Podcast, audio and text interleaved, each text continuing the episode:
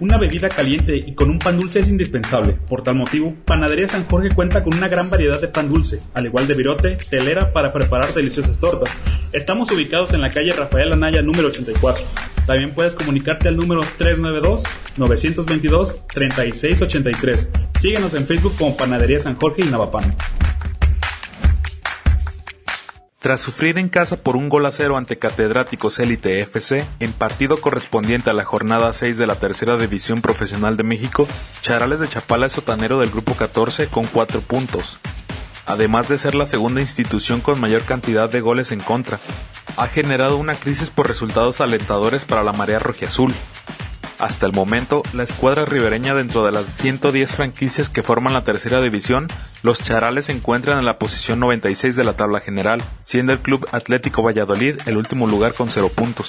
Durante gran parte del cotejo los Charales tuvieron llegadas importantes, pero la falta de contundencia generaba desesperación. Trazos largos buscaban a Rafa Klein, delantero rojiazul, para que éste con un cabezazo intentara una desconcentración por parte de los defensas de los catedráticos élite, para obtener que Fraga o Apolonio intentaran jugadas importantes, pero estas nunca funcionaron. Fue hasta el 89 que el defensa de catedráticos élite, Daniel Sebastián Pérez Romo, tras un certero disparo de pierna zurda, introdujo el esférico a la red, diluyendo las esperanzas de Charales para consagrarse ganador. Deportivo Simagol será el próximo rival de la escuadra ribreña el próximo sábado 15 de octubre en partido correspondiente a la jornada 7. Dicho cotejo se llevará a cabo en el Club Deportivo del Valle en punto de las 10 de la mañana.